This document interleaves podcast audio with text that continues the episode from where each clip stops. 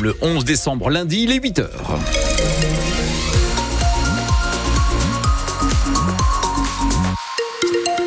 Avec euh, pas mal de perturbations, notamment cet accident toujours en cours. Ça se termine hein, sur l'autoroute A25 dans le sens d'un vers Lille à hauteur de Steinvord. Il y avait 5 véhicules impliqués. Il y a actuellement 10 km de retenue à l'arrière. On fait un point complet à la fin de ce journal et dans le journal aussi sur les perturbations. Pascal, la météo. Un ciel couvert pour la journée, sauf sur la côte d'Opale où les éclaircies seront plus franches. Cet après-midi, les températures 11 à 13 pour les maximales. Pascal Thiebol, des perturbations ce matin sur les autoroutes qui mènent à Lille. Oui, donc en raison de ce mouvement des taxis, entre 300 et 500 véhicules annoncés euh, qui devraient converger donc vers le centre-ville, venus du nord, du Pas-de-Calais, mais aussi des autres départements des Hauts-de-France, ainsi que de la Marne. Les taxis qui veulent dénoncer un article de la future loi de financement de la sécurité sociale qui prévoit une sorte de covoiturage sanitaire à sa sortie de l'hôpital. Le patient devra partager avec d'autres le taxi qu'il ramènera chez lui. S'il refuse, le remboursement des frais de transport sera Le gouvernement explique que ces transports partagés ont permis l'an dernier de réduire de 34 millions d'euros les dépenses de l'assurance maladie. Le contrat entre l'État et le lycée musulman Averroès de Lille va être résilié. On en parlait il y a quelques minutes avec notre invitée Violette Spielboot. Ainsi en a décidé le préfet du Nord après consultation de la commission éducative. Un rapport dénonce des dérives de l'établissement tant sur le plan éducatif que sur le plan de son financement. La fin du contrat va se traduire par la suppression des subventions de l'État, mais aussi par la fin de la mise à disposition de professeurs par l'éducation nationale dès la rentrée prochaine. Antoine Barège revient sur les raisons de cette résiliation. Dans sa décision, le préfet du Nord pointe des manquements graves. Il rappelle notamment une inspection du CDI qui a été entravée par la direction. Selon la préfecture, dans le centre de documentation, il manquait des ouvrages sur l'homosexualité ou la culture, par exemple, mais on pouvait trouver des écrits de l'imam Hassan Iqiyoussen, expulsé vers le Maroc en janvier pour sa proximité avec les frères musulmans. L'enseignement est aussi pointé du doigt. Des professeurs auraient tenu des propos contraires aux valeurs de la République.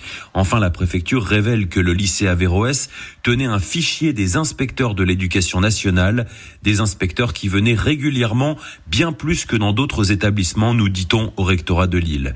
Le lycée Averroès peut faire appel de la décision et pourrait continuer ses activités en septembre, même sans contrat, mais sans subvention de l'État et de la région. L'un des meilleurs lycées au classement national de 2013 aura bien du mal à survivre.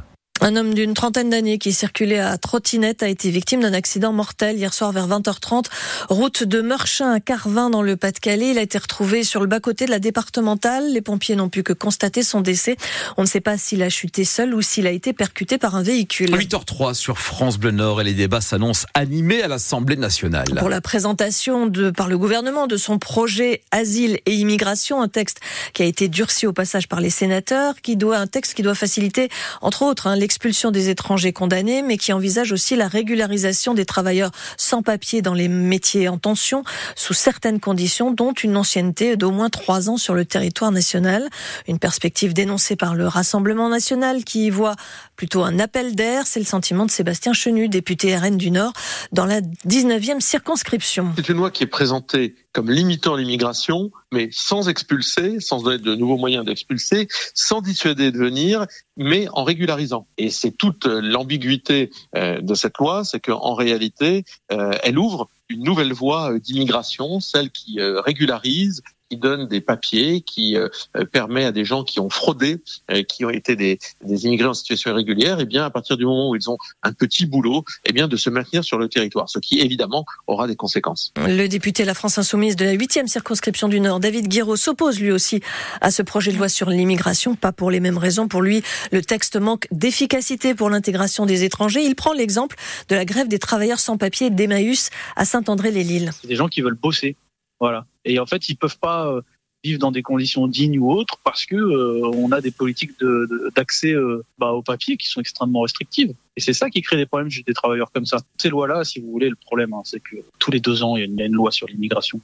Donc, il y a un moment, en fait, je crois que on a bien discuté, c'est bien, on a bien durci les conditions d'accès et on a bien vu que ça apportait aucun résultat. C'est pas juste que que je suis contre en termes de valeur, c'est que c'est pas efficace du tout. Le débat sur le projet asile et immigration doit être examiné à partir de 16h. Il pourrait tourner court puisqu'une motion de rejet préalable sera présentée dès l'ouverture de la séance. 45 élèves de la seconde à la terminale du lycée Léopold Boilly de la Bassée vont intégrer le mois prochain la première classe réseau électrique de la région en partenariat avec Enedis. Il s'agit de former des professionnels adaptés aux évolutions du métier d'électricien pour intervenir par exemple sur les futurs EPR ou encore les gigafactories de, de batteries pour véhicules électriques. Le détail est à découvrir dans 10 minutes. À 8h05 sur France Bleu Nord et les Red Tigers Ultra de Lens veulent accueillir les supporters de Séville. Demain, le Racing Club de Lens reçoit le club espagnol pour le compte de la phase de groupe de la Ligue des Champions. Et hier, le ministre de l'Intérieur, Gérald Darmanin, a indiqué que les supporters de Séville n'avaient pas le droit de venir à Bollard. Le FC Séville dénonce cette mesure qui porte selon lui préjudice au football. Dans un communiqué, les Red Tigers parlent de gestion irresponsable. Ils estiment que cette interdiction de déplacement est une solution de facilité qui devient difficilement justifiable. En Ligue 1, le LOSC n'a pas brillé sur le terrain de Clermont hier, mais n'a pas perdu 13e match, donc sans défaite, toute compétition confondue. Score final 0-0, une quatrième place au classement. Hier, une nouvelle fois, les joueurs lillois ont pu remercier leur gardien Lucas Chevalier, auteur de deux parades décisives, mais ils ne disent pas merci à l'arbitre qui a refusé le but de Rémi Cabella à la 83e. Il a sifflé une faute qui n'existait pas. L'entraîneur Paolo Fonseca dénonce le pire arbitrage depuis son arrivée au LOSC. Rémi Cabella ne va pas jusque-là. Pour lui, l'équipe, en fait, n'a pas évolué à son meilleur niveau. C'est très difficile de jouer ici.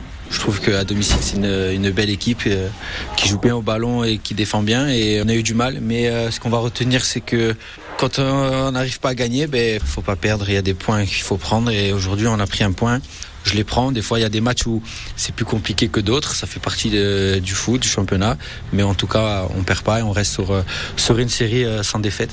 Qu'est-ce qui vous a manqué dans ce match? Je pense qu'on aurait dû presser peut-être un peu plus, un peu plus de grinta aussi. Je pense qu'avec ça, on, aurait pu faire mieux. Mais, euh, mais comme j'ai dit, il y a des fois, il y a des matchs où c'est un peu plus compliqué, où il y a une équipe aussi en face qui, qui essaie de jouer, qui joue, qui joue aussi leur survie. Et voilà, clairement, a, a bien joué aussi. Rémi Cabella euh, qui euh, répondait à Sylvain Charlet à qui on souhaite euh, prompt rétablissement pour Tribune Nord ce faut qu'il récupère la grinta lui. Voilà, il faut qu'il trouve la grinta et sa voix au passage. Cinq clubs du Nord et du Pas-de-Calais joueront les 32e de finale de la Coupe de France de football. Lille et Lens qui feront leur entrée en lice. Valenciennes qui est venue à bout de Mulhouse hier à l'issue des tirs au but et puis Fény-Aulnois, une formation de Régional 2 et Saint-Omer, équipe de Régional 1. Le tirage au sort de ces 32e est prévu ce soir à Paris.